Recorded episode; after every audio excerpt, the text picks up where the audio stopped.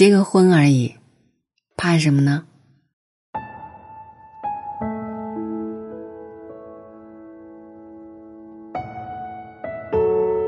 有个姑娘私信跟我说，好像陷入了一种奇怪的设定：一辈子单身吧，没这个胆儿；找个人一起过吧，又不知道在等一个怎样的人。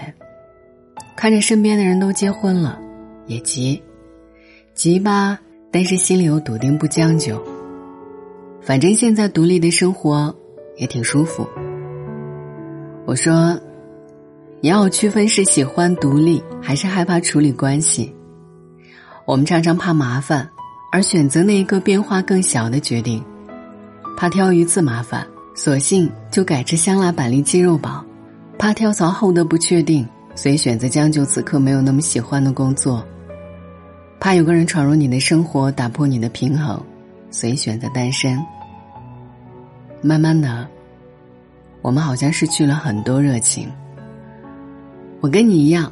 也是那种宁愿跟着大船一起沉没海底，也不愿意跳上小船的人，怕未来不确定，那种恐惧远远大于大船沉没的恐惧。迈出那一步，太难了。所以我们这种人太留恋当下的安逸，迟早要吃大亏的。他们安慰你说这叫钝感力，不要活得那么敏感。其实。我们只是害怕选择那个我们犹豫的决定，所以，与其去面对无数不可知的麻烦，不如装聋作哑，活到现在。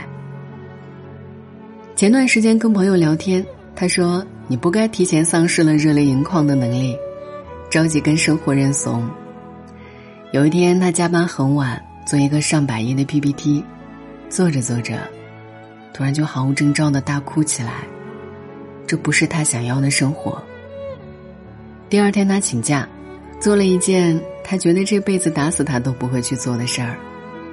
他恐高，去坐了摩天轮。他说：“低着头腿会发软，可是抬起头，看着远方，心会变软。”没过多久，他辞职了，做了他人生中第二件说好打死也不做的事儿。去学车，他说握着方向盘的那一刻，在第一次感觉到自己的人生要加速了。你不能总把自己的命运啊、希望啊，都放在别人身上。我问他辞职以后开心吗？她说跟男朋友吵架的次数越来越多了，突然有了过日子的感觉。以前各忙各的，不是我在做 PPT，就是他在接商务电话。以前觉得这种努力很有奔头，多么独立又美好的爱情啊！直到有一天，我们停下来，了解我们热血沸腾的未来，我们突然理解了钱与爱情的关系。不是我们拼命去赚钱，想要拿钱去守护我们的爱，而是我们处理好了爱的关系，享受爱，爱给了我们赚钱的能量。我以前也担心，辞职以后没钱怎么办。可是，当你奔着你想要去做的那件事儿，饱含热情，那件事儿一定不会饿死你。可是，如果你总盯着没钱怎么办？那么，离饿死也就不远了。原来迈出那一步也没多难，无非就是看你对你想要的那种生活有多热爱。有一天，我问一个姑娘：“你怎么理解爱情？”她说：“经得起摩天轮上的那一种浪漫心动，扛得住站在你旁边洗着芹菜，商量晚上一起吃芹菜肉水饺那种平凡，想好好过日子的感觉吧。婚姻一定会杀死一些浪漫，但是爱情也一定会兑换一些惊喜，你知道的。”菜市场旁边，不止大米、鸡蛋会降价，鲜花偶尔也会凑销几块钱一把。有时候会吵架，转头互相不理。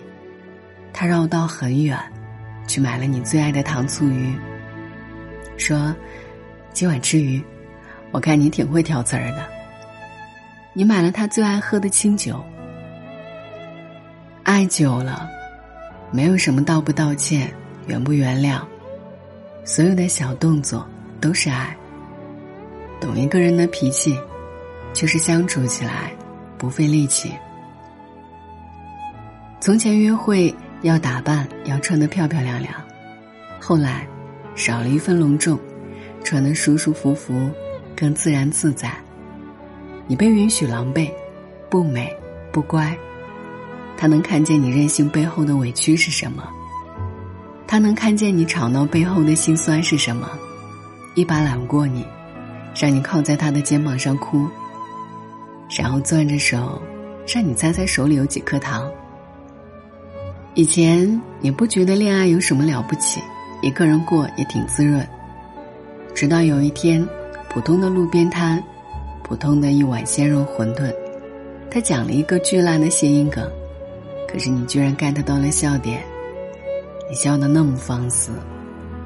那一刻你就知道，完了，有了想要跟他过一辈子的冲动。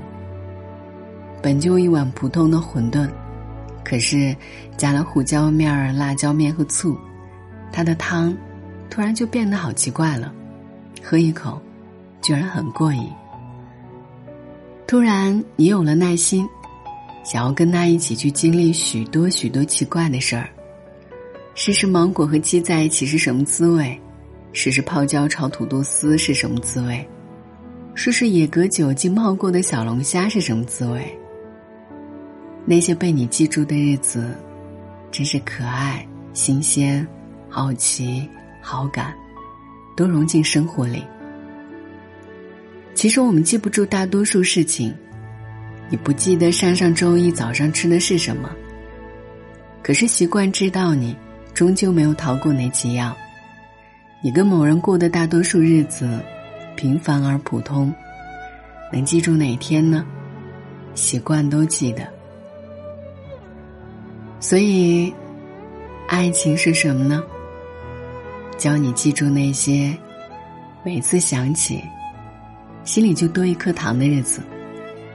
而婚姻呢，教你忘记那些让你心生疲惫的日子。爱让千万人眼里很普通的东西，在某一个人心里大放光彩。所以，爱是很主观的事情吧？你觉得是，那就是。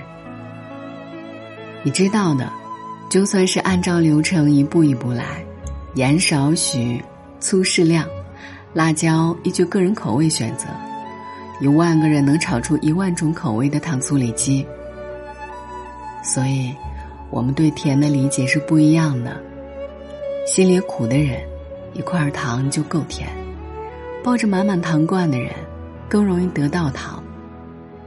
有人喜欢在糖里加点醋，有人喜欢在糖里加点辣。所以，你奋不顾身，按照自我意愿的那一次。一定叫爱情。你见过一次爱情，就知道它有多美妙。晚安，愿一夜无梦。